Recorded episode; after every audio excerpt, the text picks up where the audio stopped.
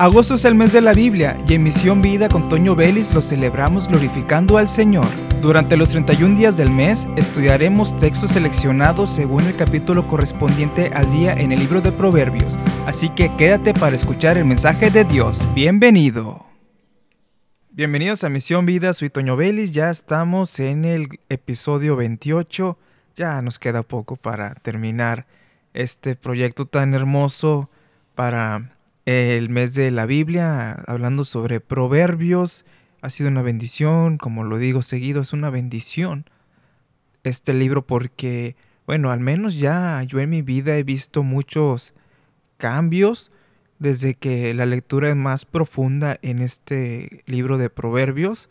Las situaciones llegan a la vida y la palabra de Dios está ahí como herramienta perfecta para salir adelante y agradar al Señor con nuestro comportamiento.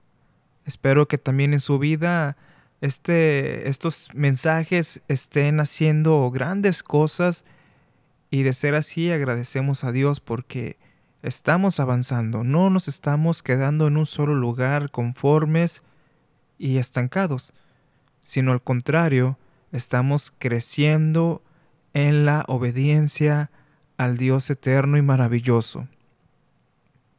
Y ese es mi deseo, hermanos, que crezcan, que el testimonio de poder que hay en su vida lo compartan de cómo Dios ha transformado su vida a través de la palabra y que más personas acepten el compromiso de seguir al Señor, de seguir su palabra, de alcanzar la sabiduría, buscarla como a tesoro y, y amarla más que a tesoros así como la inteligencia, la prudencia, en sí lo que Dios ha dicho para nosotros, porque esto, hermanos, es para hombres y mujeres valientes.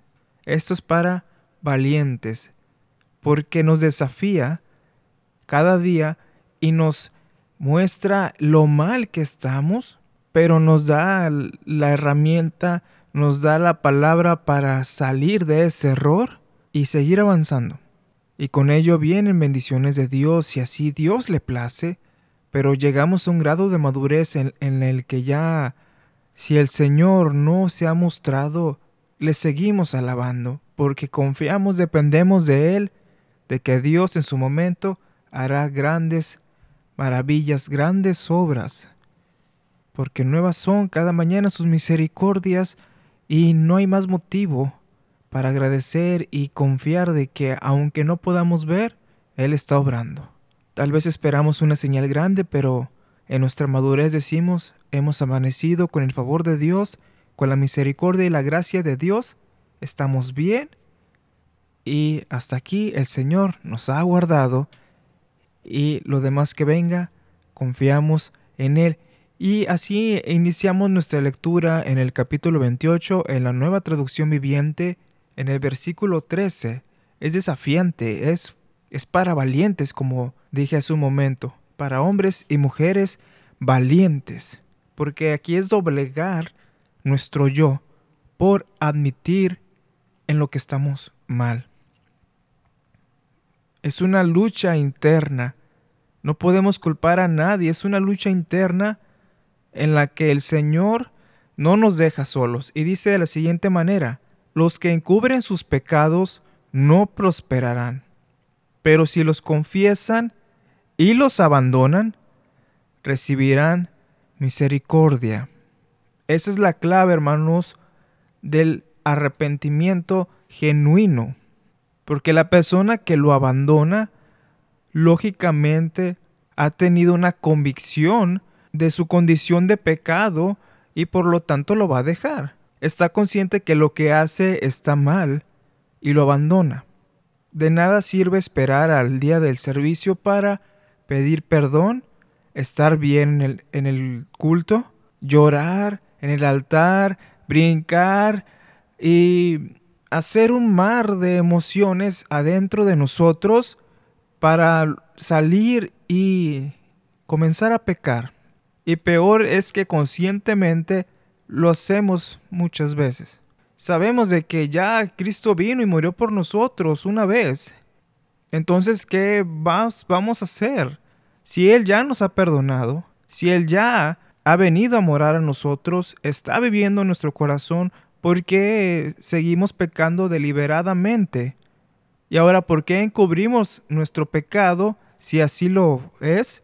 ¿Por qué lo hacemos si sabemos de que nos está alejando de la presencia de Dios? La presencia de Dios está alejando de nosotros. Recuerda Sansón, el Señor lo dejó porque Él no dejaba el pecado. La presencia del Espíritu Santo se mueve en la santidad. A Dios le agrada la santidad. Y nos arrepentimos, lloramos el domingo, pero volvemos a lo mismo. Hermanos, no estemos jugando más con la misericordia de Dios. Si vamos a pedir perdón, es porque vamos a hacer un compromiso de abandonar eso que nos hace pecar, esa actividad pecaminosa, todo aquello que nos puede orillar a pecar. ¿Qué puede ser? Un estilo de música, lo que leemos en libros, las cosas que vemos en la televisión, novelas, series, películas, todo aquello que nos pueda orillar a pecar. Y no necesariamente tiene que tener un contenido tan explícito, pero sabe llegar a las emociones humanas, a las mismas necesidades del ser humano, del hombre, de la mujer. Y esto detona una cadena, detona algo en serie que va llevando hasta el pecado. Si usted es propenso a cierto pecado, como ah, si ha dejado la bebida y por alguna razón o algo sigue batallando con ello, pues no va a estar escuchando música acerca de bebidas.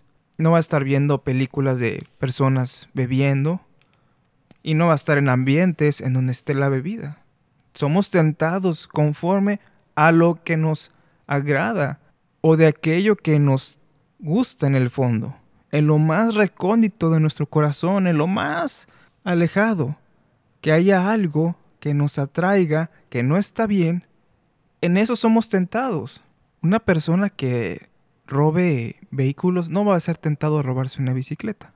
Entonces, en las áreas en las que usted está débil en algún momento o sea tentado por medio de eso, pida fortaleza al Señor y esfuércese, sea valiente. El Señor está con usted. Dios nos dará la salida ante la tentación, ante la prueba nos dará la salida y no nos va a dejar solos. Y por más dura que sea la lucha, porque sí, a veces es muy difícil dejar esas condiciones, esas actitudes, esos comportamientos. Sí es difícil, hermanos, pero lo podemos. Si Él nos ha dicho que resistamos y que Él va a estar con nosotros, confiemos y refugiémonos en Él, aunque nos duela. Si a usted le gusta algo que aparentemente no es malo, pero le provoca a pecar, pues déjelo y refúgiese en Dios aunque le duela. No quiero sonar muy extremista, pero eh, la situación espiritual es delicada y depende de nuestra eternidad y también de que estemos agradando al Señor. Entonces dice aquí que el que lo confía se lo abandona, recibirá misericordia. Abandone todo aquello. No le estoy diciendo que, que haga un corte hacia la gente, que no le hable a nadie, porque siempre vamos a estar entre las personas y va a haber personas que nos quieran tentar en tipo cuestionarnos, provocarnos a ira y demás. Y, no, siempre vamos a estar enfrentándonos, pero abandonamos ya esas actitudes, abandonamos todo aquello que nos hace mal. Recibamos la misericordia del Señor y gocémosla, valorémosla, amemos su misericordia, son nuevas cada mañana. Si llegásemos a caer, abogado tenemos para con Dios a Jesucristo el justo, que conoce nuestra condición humana, porque Él se hizo carne y sabe lo que podemos batallar como humanos. Nuevas son cada mañana sus misericordias, hermanos, así que, así como valoramos la sabiduría, la inteligencia y la prudencia, también la misericordia de Dios, vamos a amarla, vamos a amar su misericordia y hagamos las cosas que agraden al Señor. Y en esto hay felicidad, en esto hay vida, Y en esto el gozo viene. Y en este cambio, en este giro de vida, de alejarnos de todo aquello que nos provoque pecar, repito, actitudes, pensamientos, cosas que maquinamos, tendencias y demás, cuando usted deje todo eso y haga un cambio, haga un giro en su vida, ahí vendrá un hermoso avivamiento en su vida que se verá reflejado en la iglesia cuando lo comparta, cuando invite a los demás a amar la santidad, a dejar esa condición de pecado que hay en muchas personas, desde la murmuración hasta las mentiras y no hacer las cosas buenas y hacemos las cosas malas, desde un robo de fritos, de lo que sea que, que agarremos que no, que no debamos. Y además hemos perdonado porque abandonamos ese pecado de la murmuración, hemos abandonado el resentimiento porque decidimos dejarlo al Señor y adoptamos una actitud ahora de misericordia.